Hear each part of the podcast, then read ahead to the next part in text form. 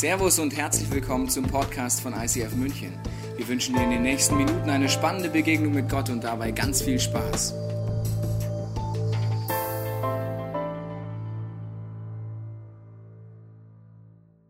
Ach scheiße, kannst du nicht mal dir aufräumen, Christina? Hey, guten Morgen, Andrea. Was ist denn dir für eine Laus über die Leber gelaufen? Du, überall fliegt dein Zeugs rum und das Bad hast du immer noch nicht geputzt. Kriegst du eigentlich überhaupt das auf die Reihe? Beruhig dich mal. Was ist denn los mit dir? Mann, das nervt mich einfach. Das ist los. Sag mal, wie schaust du eigentlich aus? Warst du jetzt doch beim Friseur? Hm, das hätte ich nicht gemacht. Ja, danke für die Blumen. Du, apropos Blumen. Du hast mir immer noch nicht das Geld zurückgegeben, was wir für Christophs Geschenk ausgegeben haben. Und die Miete hast du mir auch noch nicht überwiesen. Mann, du weißt doch, dass ich immer Mitte des Monats zahlen muss. Ja, ich weiß, ist halt leider ein bisschen knapp den Monat. Dann schau halt, dass du nicht wieder rausfliegst. Du hast doch gerade eh Stress mit deinem Chef. Oh ja, erinnere mich bloß nicht daran. Mit dem steht heute auch noch so ein Gespräch an. Heute noch? Mann, wir wollten das doch noch üben. Du weißt doch, dass du in diesen Situationen immer etwas ungeschickt bist. Aber heute habe ich keine Zeit mehr. Ich muss jetzt los. Echt? Ach so, ja, dann schaue ich halt mal. Mann, ich weiß einfach nicht, was der von mir will. Es ist alles anders als in meinem alten Job. Und ich will nicht schon wieder rausfliegen. Ja, dann schau halt, dass du nicht wieder krank wirst davon. Hast, warst jetzt eigentlich mal beim Arzt und hast deine Schilddrüse untersuchen lassen? Nicht, dass das alles noch schlimmer wird. Ach, was ich dir auch noch sagen wollte, wegen der WG-Party nächste Woche. Du musst nächstes Mal unbedingt dran denken, dass du vorher die Spülmaschine ausräumst. Denn meine Gedanken sind nicht eure Gedanken und eure Wege sind nicht meine Wege, spricht der Herr. Denn ich urteile nach anderen Maßstäben als die Menschen. Für die Menschen ist wichtig, was sie mit den Augen wahrnehmen können. Ich dagegen schaue jedem Menschen ins Herz. Seht euch die Vögel an, sie säen nichts, sie ernten nichts und sammeln auch keine Vorräte. Euer Vater im Himmel versorgt sie. Meint ihr nicht, dass ihr ihm viel wichtiger seid? Er wird ihnen alle Tränen abwischen. Es wird keinen Tod mehr geben, kein Leid, keine Klage und keine Schmerzen. Denn was einmal war, ist für immer vorbei. Doch eins dürft ihr dabei nicht vergessen, liebe Freunde. Was für uns ein Tag ist, das ist für Gott wie tausend Jahre. Und was für uns tausend Jahre sind, das ist für ihn wie ein Tag. Ladet alle eure Sorgen bei Gott ab, denn er sorgt für euch. Alle, die sich von Gottes Geist regieren lassen, sind Kinder Gottes. Denn der Geist Gottes, den ihr empfangen habt, führt euch nicht in eine neue Sklaverei, in der ihr wieder Angst haben müsstet. Er hat euch viel mehr zu Gottes Söhnen und Töchtern gemacht.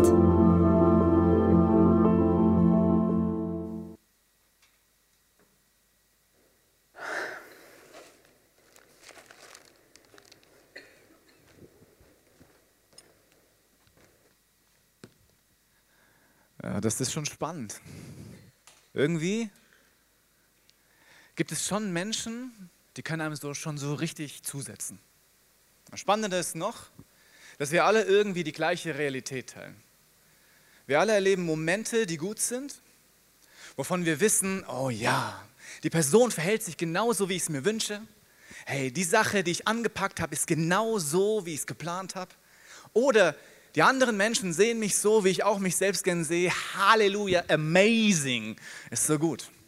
Und dann gibt es Situationen, wo es einfach nicht gut läuft, wo ich merke, irgendwie wache ich schon auf und es tut schon im Knie weh und ich merke, oh Gott, ich bin schon älter geworden, komme auf die Arbeit, irgendwie nur alle gut drauf, aber ich schaffe es irgendwie nicht raus. Dinge, die wirklich passieren in meinem Leben, die mich runterziehen, Krankheit, irgendwelche Misserfolge. Dinge, die ich gar nicht beeinflussen kann, aber die von außen mich beeinflusst. Und dann gibt es sehr, sehr unterschiedliche Menschen, die damit umgehen. Zum Beispiel gibt es Menschen, die, denen geht es immer gut. Kennt ihr so Leute? Ich bin Hesse. In Hessen heißen die Frohschwätzer. Das sind die, die sich ständig frohschwätzen. Und ich weiß nicht, ob du Frohschwätzer kennst. Ist nicht so die Spezies, die ich mag. Ich mag authentische Leute, die, wenn es ihnen schlecht geht, einfach sagen, okay, auf die Frage hin, hey, wie geht's dir? Nicht gut. Dann sage ich, super, wir sind in Deutschland. Ja? Wenn es dir nicht gut geht, zeigst du auch, dass es dir nicht gut geht. Aber manche Menschen, denen unterstellt man, dass sie oberflächlich sind, weil wenn du sie fragst, hey, wie geht's gut? Hey, super geht's mir, großartig. Aber du weißt, dass es in ihrem Leben Dinge gibt, von denen du sagen kannst, wenn die dir selbst passieren, wäre es nicht cool. Aber sie geben es einfach nicht zu. Und das Spannende ist, dass man dann sagt, okay, das kann eigentlich gar nicht sein. Wenn dir etwas Schlechtes passiert, dann solltest du auch schlecht drauf sein. Wenn du dann gut drauf bist, bist du entweder oberflächlich, geisteskrank oder von einem anderen Stern. Bei uns ist es so, äh, wir sind in einer Kirche. Und diese Kirche hatte einen Stil, der heißt vom Leben begeistert. Und ich kann gar nicht sagen, wie oft ich schon irgendwo gelesen habe, dass ICF mega oberflächlich ist. Ja, die hüpfen alle so rum, alle immer mega fancy drauf, alles großartig. Wenn du reinkommst, alle haben so ein fettes Honigkuchen-Grinsenpferd drauf, als würde Jesus LSD verteilen, right here. Und dann, wenn du noch jemanden fragst, oh, und wie läuft's? Hey, Gott ist groß. Wow, oh, krass. Letztens war ich auf einer Veranstaltung mit allen Pastoren und da war nebendran eine Veranstaltung von äh, Polizeibeamten. Und dann kommt eine Person zu mir und sagt, hey, was seid ihr für ein Laden? Und ich sage, hey, wir sind äh, Pastoren aus der ganzen Welt. Und ich sage, ah, krass, wir dachten, ihr seid Models. Haha, amazing!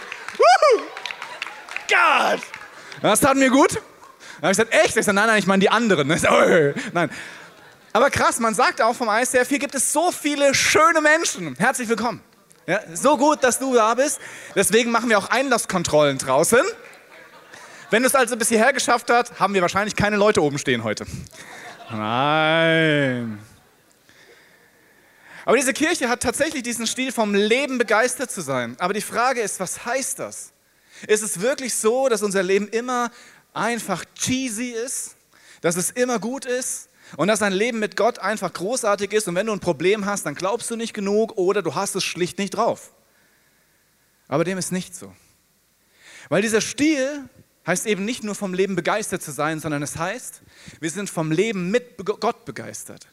Wir sind vom Leben mit Gott begeistert. Und deswegen haben wir eine positive Lebenseinstellung. Weil zumindest in meinem Leben ist es so, es geht nicht immer gut.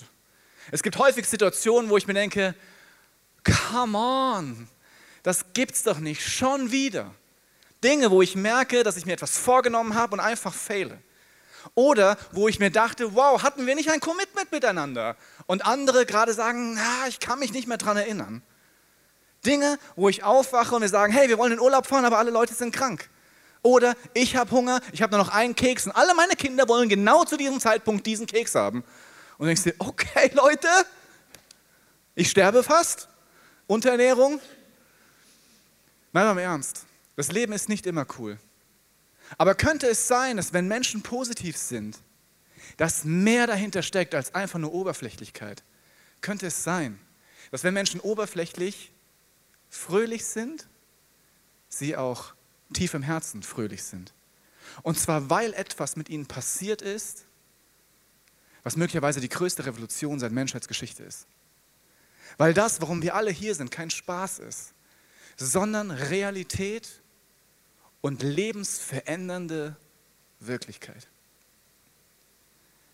Der Punkt hinten dran ist, dass die ganze Bibel voll ist von Menschen, die genau das erlebt haben und nicht still wurden, es einfach aufzuschreiben, weil sie etwas erlebt haben, was genau diesen Schlüssel hat, dass man in Frieden sein kann, glücklich sein kann, egal wie die Umstände sind. Und manchmal ist es in der Bibel sogar so, dass man Stellen findet, in denen sehr, sehr bedeutsam drinsteht, wie das funktioniert. Wie kann man glücklich sein, obwohl die Umstände das nicht hergeben? Ein Mann, der das erlebt hat, der häufig im Gefängnis war, dem es nicht gut ist, ist Paulus. Und Paulus schreibt einen Brief an die Gemeinde in Rom. Und in diesem Brief, im zwölften Kapitel, offenbart er etwas, was sehr, sehr tief ist. Aber das muss man sich genau anschauen. Deswegen lass uns gemeinsam mal reingucken. Da steht, zwölftes Kapitel, Römerbrief, richtet euch nicht länger nach den Maßstäben dieser Welt, sondern lernt in einer neuen Weise zu denken, damit ihr verändert werdet und beurteilen könnt, ob etwas Gottes Wille ist, ob es gut ist, ob Gott Freude daran hat und ob es vollkommen ist. Das ist eine Übersetzung. In einer anderen Übersetzung, die die Worte anders äh, übersetzt, heißt es, und seid nicht gleichförmig dieser Welt, sondern werdet verwandelt durch die Erneuerung des Sinnes, dass ihr prüfen mögt, was der Wille Gottes ist, das Gute und Wohlgefällige und Vollkommene. Wenn man sich diesen Text anschaut, dann erkennt man dort ein Wort, was etwas Besonderes ist, und zwar das Wort verwandelt. Paulus benutzt dieses Wort sehr, sehr bewusst. Im griechischen Urtext heißt das Metamorphosis. Metamorphose. Die Metamorphose ist eine biologische, ein biologischer Vorgang, der vollkommen verrückt ist und einer der größten Wunder des lebendigen Lebens hier auf der Erde. Und ihr wart alle in der Grundschule, alle im Kindergarten, wahrscheinlich Metamorphose. Was ist die bekannteste Metamorphose auf diesem Planeten? Die Raupe Nimmersatt, genau. Der Schmetterling. Okay, ich möchte euch kurz mit hineinnehmen, wie diese Metamorphose vonstatten geht. Wir haben eine Raupe und diese Raupe hat ein paradiesisches Leben, weil ihr Job ist schlicht Essen. Oh, come on. Sie kommt auf die Erde und das Einzige, was sie denkt, ist, oh, ich hab mal Hunger. Ein Snack? Oh, ein Snack? Ein Snack wäre gut. Das heißt, sie frisst sich die ganze Zeit durch. Und irgendwann wird sie dicker und dicker und irgendwann macht es bei ihr einen Klick und dann sagt sie, oh, ich glaube, ich bin dick genug, ich muss aufhören zu fressen. Wir Menschen kennen dieses Klick. Das ist das, wenn der Gürtel kneift. Okay, wenn der Raupe der Gürtel kneift, die braucht keinen Gürtel dazu, dann sagt sie, oh, ich glaube, ich bin dick genug und fängt an, sich zu verpuppen. Sie spinnt sich einen Kokon herum und geht dort drin rein und der Kokon fängt langsam an zu vertrocknen, aber im Kokon passiert etwas Außergewöhnliches. Weil im Kokon stirbt auf eine Weise diese Raupe und indem sie stirbt, verwandelt sie sich in etwas, was wesensartig vollkommen anders ist. Sie wird ein Schmetterling. Ein wunderschöner Schmetterling. So schön. Yes. Ein wunderschöner Schmetterling. Wenn man sich diese Metamorphose genau anschaut und Paulus wusste, von was er redet, ist es so, dass die Raupe eine ganz klare Perspektive hat. Und eine Raupe raubt sich über einen Baum oder einen Busch, hat als nächste Perspektive nur das Blatt und fressen und konsumieren und all das und hat keine Vorstellung davon, dass wenn sie sich verpuppt, wenn die Metamorphose zustatten geht, dass sie keine Raupe mehr sein wird. Und wenn sie dann aus dem Kokon rausgeht, muss das für die Raupe abgefahren sein. Stell dir vor, du bist vorher grün und fett und dann kommst du raus und bist plötzlich so filigran und dann schaust du hinten dran und denkst dir, wow, mega bunte Blätter, krass. Und wenn du dein Leben lang als Raupe gelebt hast und dann plötzlich merkst, dass es hinten und du hebst ab, wow, wie krass muss das für eine Raupe gewesen sein? Dieses Bild hat Paulus vor den Augen. Wenn er schreibt, wenn ihr mit Gott unterwegs seid, dann lasst euch verwandeln. Geht eine Metamorphose ein. Ihr seid bereits Mensch. Aber dort ist noch so viel mehr. Wenn ihr eure Gedanken verändert und auf das ausrichtet, was Gott sich für euch wünscht, werdet ihr nicht mehr auf dem Boden kriechen müssen, sondern ihr werdet fliegen und eine andere Perspektive auf euer Leben haben. Das ist das, was er schreibt. Und wenn das passieren würde und das wirklich stimmt, dann könnte es auch sein, dass tatsächlich die Freude, die ein Schmetterling in der Luft empfindet, weil er frei ist und eine andere Perspektive bekommt, etwas ist, was du haben kannst. Vollkommen ungeachtet der Umstände, in denen du lebst. Das ist das, was eigentlich für dich vorbereitet ist. Aber ich weiß nicht, wie es dir geht. Bei mir ist es auf jeden Fall so, ich habe sehr, sehr viele Angebote von außen, was denn meine Realität sein könnte. Bei uns zu Hause ist es so, dass wir unseren Kindern früh beigebracht haben, dass es zwei Arten von Gedanken gibt. Ein Part sind Kaputtmachgedanken. Dinge, die, wenn du sie denkst, schon anfangen, manche Bereiche zu zerstören. Zum Beispiel mein Sohn, viel Hausaufgaben auf, das werde ich nie schaffen. Und du merkst, wie allein dieser Gedanke alles in ihm blockiert. Und dann, wenn man sagt, come on, es ist weniger als gestern, nein, und dann habe ich das noch. Und dann fangen wir an zu sagen, schau, den Gedanken, den du denkst, der macht kaputt. Ein anderer Gedanke ist, gestern hast du deine Hausaufgaben so großartig gemacht. Heute wird es noch besser. Lass uns dran setzen. Wenn es fünf Minuten länger dauert, come on. Das Wetter ist schön. Es ist noch später. Die Freunde stehen schon vor der Tür. Alles easy, sie lieben dich. Du hast Zeit. Das ist ein kleines Beispiel, aber es gibt so viele Beispiele von Kaputtmachgedanken in deinem, meinem Leben. Ich habe dir mal ein paar von meinen Kaputtmachgedanken äh, mitgebracht. Lass uns kurz äh, warten. warten. Ja, zum Beispiel der. Ich weiß einfach nicht, wie ich das schaffen soll. Oh ja. Es wird doch nie wieder gut. Nie wieder! Ja, oder ein anderer. Unterm Strich stehe ich ganz alleine da. Niemand ist für mich. Ein anderer. Wenn ich nicht stark bin, dann geht alles den Bach runter. Alles. Alles. Was ich da gemacht habe, das kann mir nur wirklich keiner vergeben. Nicht mal Gott. Nicht mal Gott. Kennst du das? Solche Gedanken, die immer wiederkehren, von denen du eigentlich weißt, dass wenn du sie zu Ende denken würdest, du merkst, wow, das ist zerstörerisch, aber du sie trotzdem glaubst und, glaubst und sie reale Wirkung in deinem Leben haben. Diese Gedanken, glaube ich, haben wir alle. Aber die Frage ist, wo kommen die eigentlich her? Und sind sie wirklich wahr oder sind sie gar nicht wahr? Ist es möglicherweise nur ein Angebot für die Realität? Aber ich müsste sie gar nicht glauben. Ich hätte möglicherweise noch ein anderes Angebot. Und vielleicht bin ich ein Mensch. Und der Mensch hat eine Begabung. Er kann glauben. Die Frage ist nur, an was? Wir alle glauben. Die Frage ist nur, an was? Einmal sind es so Gedanken, die man im Kopf sich zusammenspinnt, die immer wiederkehren, aber es gibt auch Dinge, die ich mir einfach anschaue. Und indem ich sie mir anschaue, sie mir eine Realität anbieten, die ich auch glauben und greifen kann und für mich aktivieren kann. Ich habe dir ein paar Bilder mitgebracht. Zum Beispiel, du bist vielleicht auf Instagram unterwegs und dann postet jemand dieses äh, Bild, ist natürlich nicht viereckig, äh, sagen wir Facebook. Und dann siehst du, ein Ferrari! Wow, krass. Die Person, die diesen Ferrari gekauft hat, die muss erfolgreich sein, sexy sein, extrem viel Geld verdienen. Wow, die hat es geschafft. Amazing. Ich habe nur einen Corsa. Der ist auch rot. Wenn ich mir so ein Bild anschaue, dann macht es was mit mir, weil anscheinend ist da ein Realitätsangebot. Hast du einen Ferrari? Come on. Irgendwas muss gut gelaufen sein. Und dann sind manche von uns so, ich vielleicht auch, ich schaue dann im Netz nach, hey, wie würden eigentlich bei meinem Corsa 19 Zoll Felgen aussehen? Und dann kaufst du dir solche Felgen für einen Tausender, fährst mit deinem Corsa durch die Stadt und denkst dir, komm, und postest nur die Felgen. Aber wer hat gesagt, dass Menschen erfolgreich sind, wenn sie ein Ferrari haben? Wer hat überhaupt gesagt, dass es erstrebenswert ist, dass das Ziel ist, viel Geld zu verdienen, um sich so etwas zu leisten. Und wer hat gesagt, dass Menschen erfolgreich sind, die Ferrari fahren? Was ist überhaupt Erfolg? Ist es erfolgreich, wenn ich viele, viele Menschen für mich arbeiten lasse, dass ich möglichst viel verdiene und mit dem Ferrari in die Arbeit fahren kann? Oder ist es möglicherweise erfolgreich, wenn ich einem Corsa in die Arbeit fahre, dass alle fair verdienen?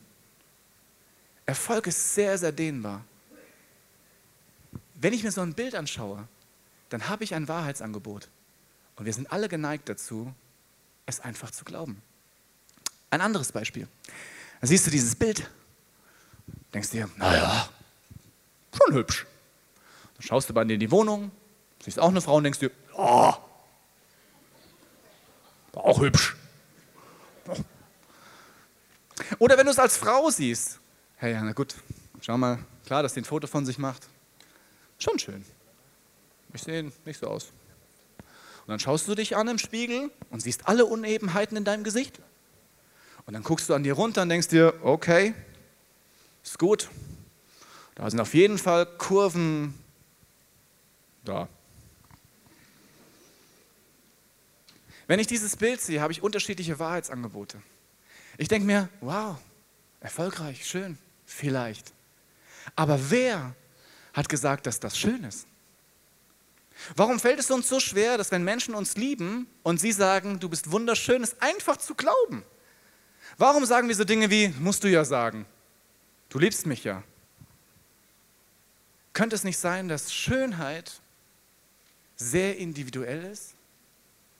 Und dass Schönheit nicht daran liegt, ob ich irgendeinen Shape habe, ob ich irgendwie bestimmt aussehe, sondern dass Schönheit etwas ist, was passiert, wenn andere lieben und dadurch Schönheit entsteht? Wir haben Angebote für Wahrheit. Welche glauben wir? Letzte Sache. Eine Ananas. Am Strand. Wann habe ich eigentlich das letzte Mal alleine eine Ananas an einem Strand getrunken, ohne dass meine Kinder mir versuchen, die Ananas selbst auszutrinken? Wie oft schaut man sich auf Facebook solche Fotos an denkt sich, ja, schön, dass du im Urlaub bist. Großartig. Ja, eine dicke Ananas hast du da. Aber man selbst sich das anschaut, dieser verratzte Kaffee aus deinem Senseo, und du denkst dir, mhm, voll gut. Warum sagen wir, dass so ein Leben mit einer Ananas viel cooler ist und erstrebenswerter? Es ist ein bisschen so, als wäre auf der anderen Seite der Straße das Gras ein wenig grüner. Und es könnte es nicht sein, dass wenn du lange so an einer Ananas hältst, dass dir echt der Arm brennt irgendwann? Und könnte es nicht sein, dass wenn wir treu das tun, was wir glauben, das richtig ist, es eine größere Schönheit hat, als faul mit einer Ananas an irgendeinem Strand zu liegen und irgendwann auszusehen wie ein Toast. Wir haben Angebote für Wahrheit. Und selbst wenn du keine inneren Stimmen hast, was ich nicht glaube, oder dich nicht füllst mit So, irgendwelchen so, und Dingen, du bist also der Pastor, der seine Requisiten vergisst, die er unbedingt mit auf die Bühne nehmen sollte. Und du bist der Pastor, der ein Apple-Gerät benutzt mit einem Come on. abgebissenen Apfel. Oh ja, das oh ja. Symbol für Sünde. Her, Du bist der. Pastor. Ja, voll. Wenn du nichts von dem hast, dann kommt irgend so ein Clown. Und dieser Clown fängt irgendeinen Text an, von dem er glaubt, dass es die Wahrheit ist. Und manchmal haben sie recht, aber meistens ist es so, dass wenn du schon zuhörst, du denkst, ah, come on, hey, geh mal aufs Klo. Ist, glaube ich, gut für dich. Aber dann, nach dem ersten Gedanken, ist es so, dass man sagt, Moment, ich habe ja wirklich äh, die Requisite vergessen. Vielen Dank, Krischer übrigens. Ja. Sag mal, habe ich es eigentlich drauf? Und wenn er sagt, dass ich der Pastor bin, ja gut, ich habe schon Vorstellungen davon, wie ein Pastor ist. Und wenn ich ein Spiel gucke, da gibt es schon noch andere Leute, von denen ich sagen würde, ja, you're a pastor. Wie oft denke ich mir, dass solche Texte, die ich bekomme von anderen, eigentlich überhaupt keinen Wert haben. Und abends kurz vorm Einschlafen kommen sie in der Dauerschleife. Du musst dich entscheiden, welches Wahrheitsangebot du nimmst. Wenn du das nicht machst, kommst du in Teufels Küche. Und da ist heiß. Weil dann fängst du an, Realitäten zu glauben, die dein Leben zerstören. Das ist ein bisschen das Problem, dass wir manchmal glauben, dass wir nicht erkennen können, was eigentlich zerstörerische Gedanken sind und was gute Gedanken sind. Und deswegen habe ich mir etwas ausgedacht. Und zwar eine, eine Game Show. Und diese Game Show, ich habe lange überlegt, wie ich sie nennen soll. Ich bin heute mal provokant. Ich nenne sie Hit or Shit. Okay, man kann auch, wenn du das, wenn du es so findest, ich verstehe es wirklich, ich habe mich bewusst dafür entschieden, wir können es nachher anders spielen, du kannst es für dich speziell spielen. Wir machen das so, ich werde dir was einspielen lassen, das kennst du schon, und dann überlegst du dir, ist es ein göttlicher Gedanke oder ist es ein Kaputtmachgedanke, wie wir zu Hause sagen würden. Ist es ein göttlicher Gedanke, kannst du Yeah schreien. Ist es aber ein Kaputtmachgedanke, dann schreist du einfach Shit! Da freue ich mich drauf. Okay, sehr gut. Einfach mal eine ganze Kirche Shit schreien hören. Sehr gut. Okay, deswegen, ihr seid bereit? Okay, ich ziehe mich kurz um. Achtung, kurz Black. Okay, are you ready? Dann bitte, herzlich willkommen bei der Game Show Hit or Shit. Jawohl, da ist es. Und oh yeah, wunderbar. Okay, okay, vielen Dank, vielen Dank. Okay, der erste Kandidat für Hit or Shit ist folgender. Ich weiß einfach nicht, wie ich das schaffen soll. Das wird doch nie wieder gut. Okay, ist es Hit or Shit? Shit! Jawohl, der nächste. Unterm Strich stehe ich ganz alleine da. Niemand ist für mich. Hit or Shit? Shit! Und der letzte.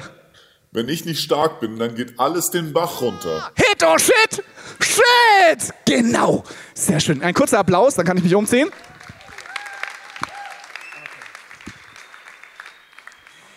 Letztens hat eine Kollegin gefragt, warum ich mich ständig auf der Bühne zum Affen mache. Und es gibt nur eine Antwort. Und sie sagt, ist mir vollkommen egal, was ich tun muss, weil irgendwie müssen wir die Leute wachrütteln, weil wir glauben tagtäglich so einen Shit, aber raffen es nicht. Das macht mich ganz wahnsinnig. Deswegen hoffe ich, dass du immer einen Glitzeranzug siehst und immer hörst, Hit oder Shit. Und du dann, egal wo du bist, einfach schreist, so ein Shit. Weil das macht dich kaputt. Jetzt könnte man sagen, okay, lass uns einfach froh schwätzen. Wir sind Christen, Jesus Christus ist für unsere Sünden am Kreuz gestorben. Halleluja, amazing, alles wird gut, obwohl es gar nicht gut ist. Wir alle kennen diese Leute, du denkst dir, wow, dir geht's nicht gut, doch, mir geht's gut. Nein, dir geht's nicht gut, doch, mir geht's gut. Aber nein, Jesus Christus ist an meiner Seite, alles ist gut. Und denkst dir, nein, ist es nicht. Sag es! Das ist eine Form von Christsein. Aber ich glaube, es gibt einen begründeten Grund, warum, vollkommen egal wie die Umstände sind, du trotzdem glücklich sein kannst. Und es hängt an einer Person. Und diese Person ist, Wunder, Jesus Christus. Jesus Christus ist auf diese Welt gekommen und dann ist etwas passiert. Er hat angefangen zu predigen. Und die Jungs um ihn herum haben gesagt, und auch den Mädels natürlich und die Kinder und die äh, alle, das ist schon krass, was der sagt. Wenn das stimmen würde, das wäre großartig. Und weil er so eine Aura hatte, haben die Leute ihm vertraut. So, jetzt ist er gestorben. Nicht gut für die Story, weil sie dachten, okay, er ist der Messias. Aber dann ist etwas passiert, womit keiner gerechnet hat. Er ist einfach von den Toten auferstanden. Okay, jetzt sind wir hier alle zusammen, circa 400 Leute. Wenn wir eine Umfrage machen würden, natürlich geheim, wer glaubt denn wirklich, dass Jesus von den Toten auferstanden ist? Glaube ich, wir kriegen keine 100 Prozent. Wenn wir wirklich ehrlich sind, glaube ich nicht, dass wir 100 Prozent kriegen. Warum? Weil wir schlicht nicht nach, danach leben. Weil wenn es wirklich stimmen würde, dass Jesus von den Toten auferstanden ist, dann hätte das, was er vorher gesagt hat, einen komplett anderen Wirkungsgrad. Dann wäre es so, dass wir sagen, Moment, wenn er sagt, dass das so ist, dann ist das so. Weil er hat gezeigt, dass er wirklich Gottes Sohn ist. Ich bin jetzt seit gut zwölf Jahren Christ. Ich habe Jahre gebraucht, damit mein Herz versteht, dass Jesus wirklich von den Toten auferstanden ist. Aber in dem Moment, wo das passiert ist, hat sich mein Leben verändert. Und ich habe gemerkt, was kann eigentlich noch schiefgehen? Es gibt eine Stelle im Römerbrief, Römer 8.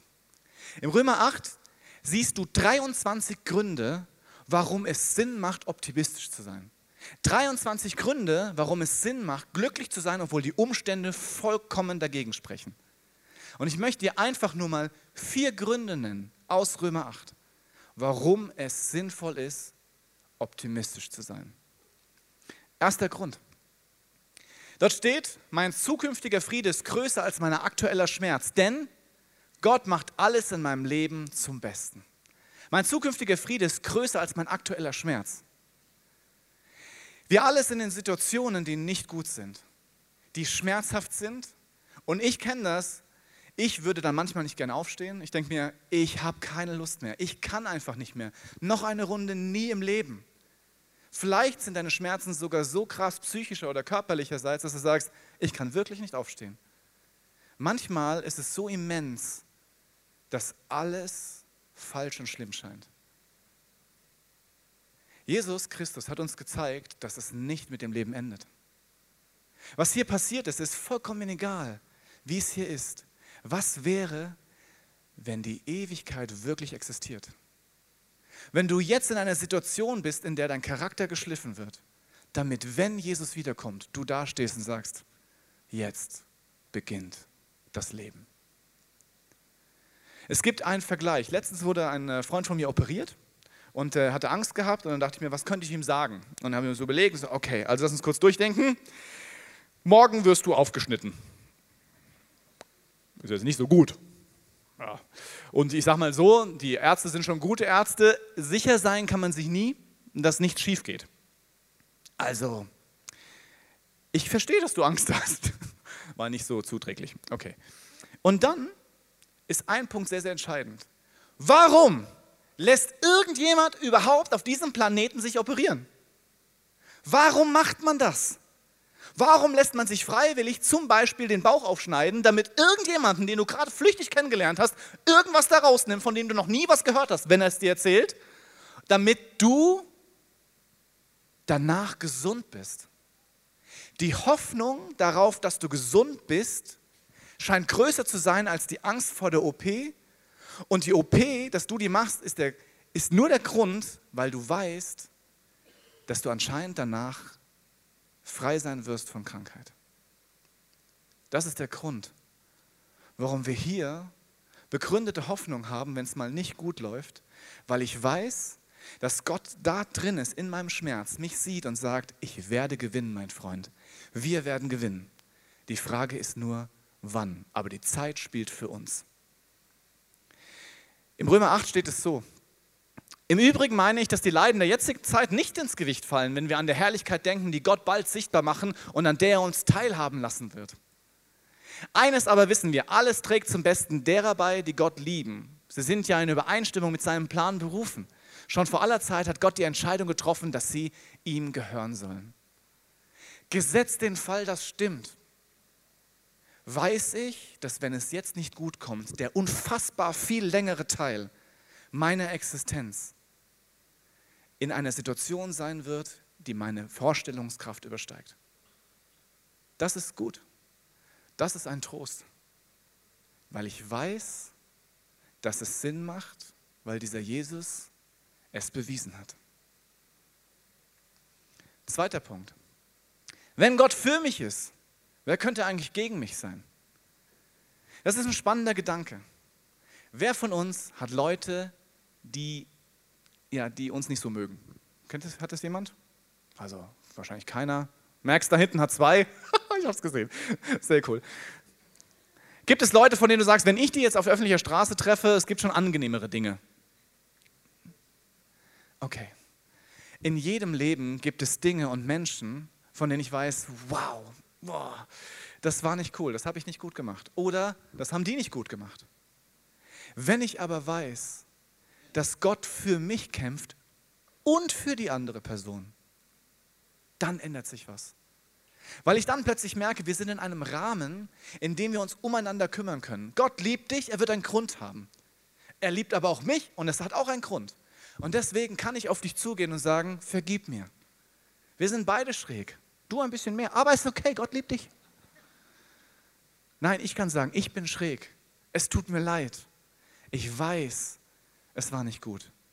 Bitte vergib mir. Dann beginnt etwas, was Freiheit bedeutet. Das kann ich, wenn ich weiß, Gott ist für mich.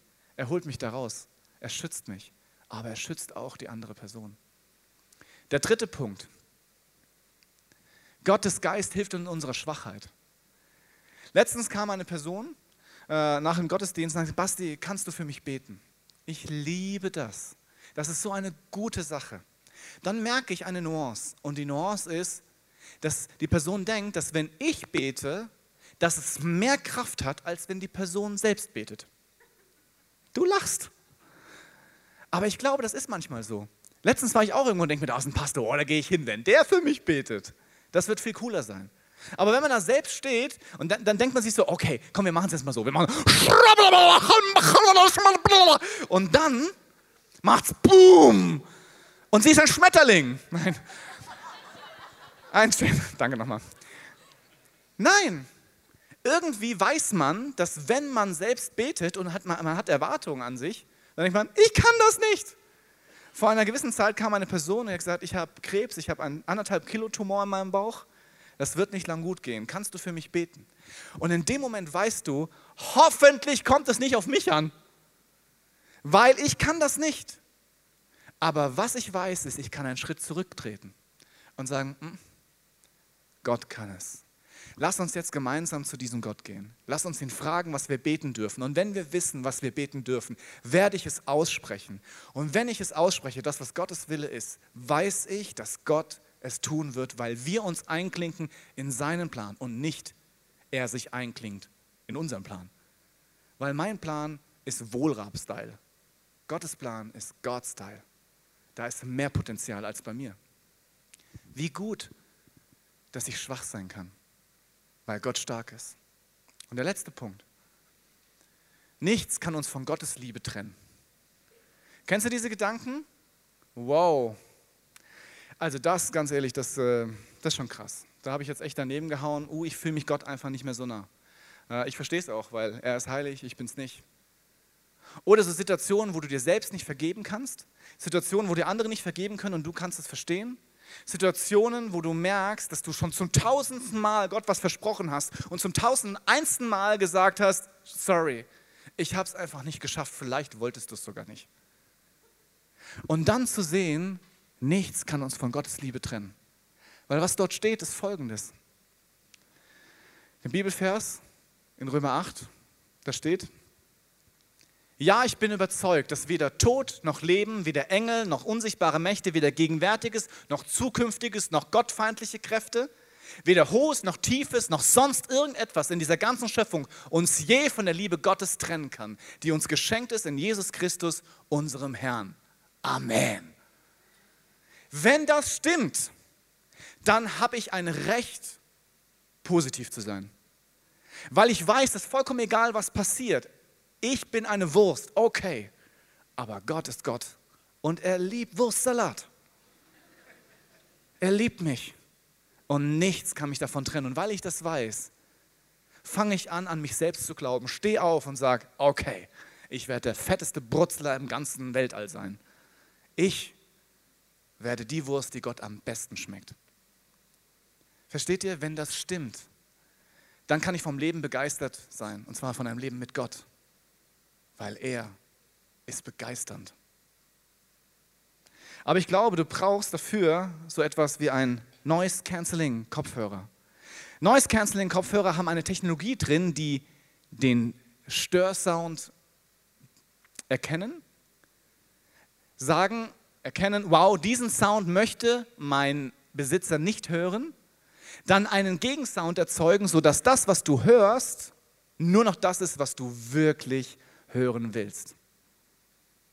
Ich glaube, dass du das kannst. Du kannst Bibel lesen und einfach dich mit Dingen füllen, die du glauben willst. Weil du bist dafür gemacht zu glauben. Die Frage ist, was? Und es wird dein Leben verändern. Das Spannende ist, ich höre zum Beispiel aktuell immer einen Song.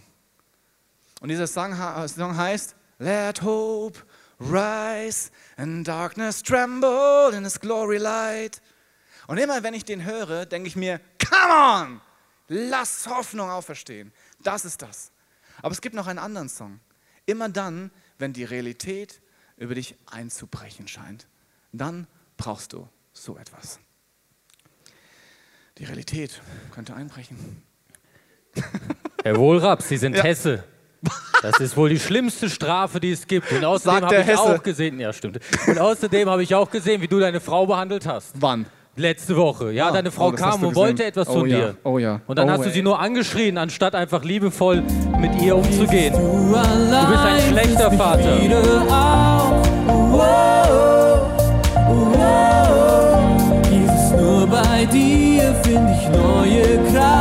Und auch allgemein, wie du dich du bist kleidest, immer noch da. schau dich an. Du ja. stinkst. Ja, das liegt Alter. vielleicht an den drei Celebrations jetzt schon.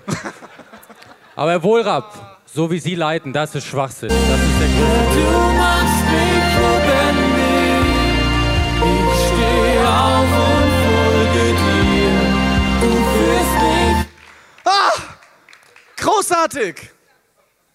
Das funktioniert. Weil du wirst ständig ausgesetzt sein von Dingen, die du glauben sollst. Aber du musst gar nicht. Die erste Predigt, die Jesus macht, ist die Bergpredigt. Und in dieser Bergpredigt gibt es einen Teil, den nennt man die Seligsprechung oder die Seligpreisung.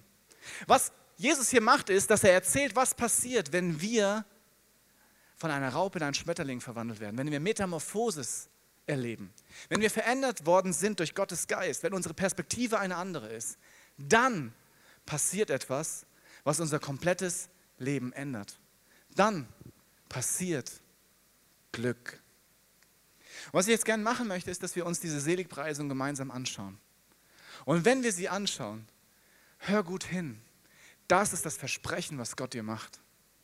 Das darfst du leben. Das ist die Realität. Deswegen lass uns diese Zeit nehmen, jetzt die nächsten zwei Minuten, um das wirklich sacken zu lassen. Weil das ist ein Gebet. Okay, die Seligpreisung. Denn glücklich zu preisen sind die, die arm sind vor Gott. Denn ihnen gehört das Himmelreich. Kennt ihr diese Situation, dass man selbst denkt, wow, ich habe nichts drauf? Glücklich zu preisen sind die, die arm sind vor Gott. Warum? Weil Gott reich ist. Und weil das, was ich habe, nichts ist in dem, im Gegenzug zu dem, was Gott mir schenken kann. Glücklich zu preisen sind die, die trauern, denn sie werden getröstet werden. Und zwar auf eine Weise, die alle Vorstellungskraft übersteigt. Weil Gott persönlich dich trösten wird. Gott hat Auferstehungskraft für dich. Hier und jetzt. Glücklich zu preisen sind die Sanftmütigen, denn sie werden die Erde in Besitz halten. Sanftmut bedeutet, klar zu sein, aber liebevoll zu sein, nicht zu weichen, wenn etwas Falsches passiert, aber trotzdem freundlich zu sein, sanft und mutig zugleich zu sein. Weil wenn wir das sind, wird die Liebe gewinnen. Glücklich zu preisen sind die, die nach der Gerechtigkeit hungern und dürsten, denn sie werden satt werden. Seitdem ich denken kann, wünsche ich mir, dass die Welt eine gerechte Welt ist, so wie Gott sie sich denkt, dass Liebe gewinnt. Und jedes Mal, wenn ich mein Leben dafür einsetze, weiß ich, dass es sich lohnt, weil am Ende Jesus wiederkommen wird und gewinnen wird.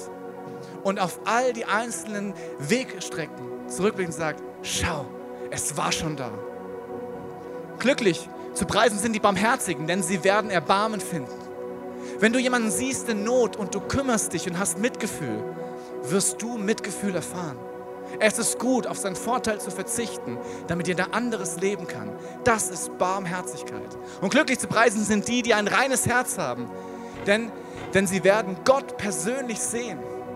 Lass uns einen Get-Free-Lifestyle leben. Schau in mein Herz. Ist da was Dunkles? Nimm es raus. Ich möchte rein sein. Warum? Weil es das Beste ist.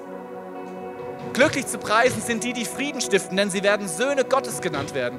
Glücklich zu preisen sind die, die um der Gerechtigkeit willen verfolgt werden, denn ihnen gehört das Himmelreich. Läuft es als Christ manchmal nicht gut für dich? It's fair enough, weil das, was kommt, wird das übersteigen, was ist. Und Glücklich zu preisen seid ihr, wenn man euch um meinetwillen beschimpft und verfolgt und euch zu Unrecht die schlimmsten Dinge nachsagt. Freut euch und jubelt, denn im Himmel wartet eine große Belohnung auf euch.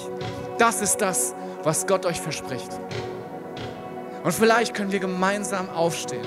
Lasst uns gemeinsam eine Entscheidung treffen, zu entscheiden, wie Erwachsene, was ich glauben möchte und was nicht. Was tatsächlich meine Realität ist und was nicht was Gott für dich vorbereitet hat und was nicht, damit du erleben kannst, was es heißt, in diesem Segen zu sein. Ich möchte beten und danach lass uns das singen, was du singen möchtest. Vater, du siehst unser Herz und du siehst, was für ein Shit wir manchmal glauben. Aber in deinem Namen spreche ich deinen Segen aus über jeden Einzelnen hier. Du liebst uns, du setzt uns frei, du machst unser Herz groß und unser Herz zu einem goldenen Herz. Und du zeigst uns, was deine Wirklichkeit ist. Wir sind geboren, um Liebe zu empfangen, Liebe zu geben und dich zu lieben. Und ich danke dir, dass sich alles lohnt, weil die Ewigkeitsperspektive alle, alle Grenzen sprengt. Und ich danke dir, dass du uns jetzt zeigst, wer du bist, wer wir sind und was du für uns vorbereitet hast. Amen. Wir hoffen, dass dir diese Predigt weitergeholfen hat. Wenn du Fragen hast, kannst du gerne an info at icf-moenchen.de mailen und weitere Informationen findest du auf unserer Homepage unter www.icf-moenchen.de.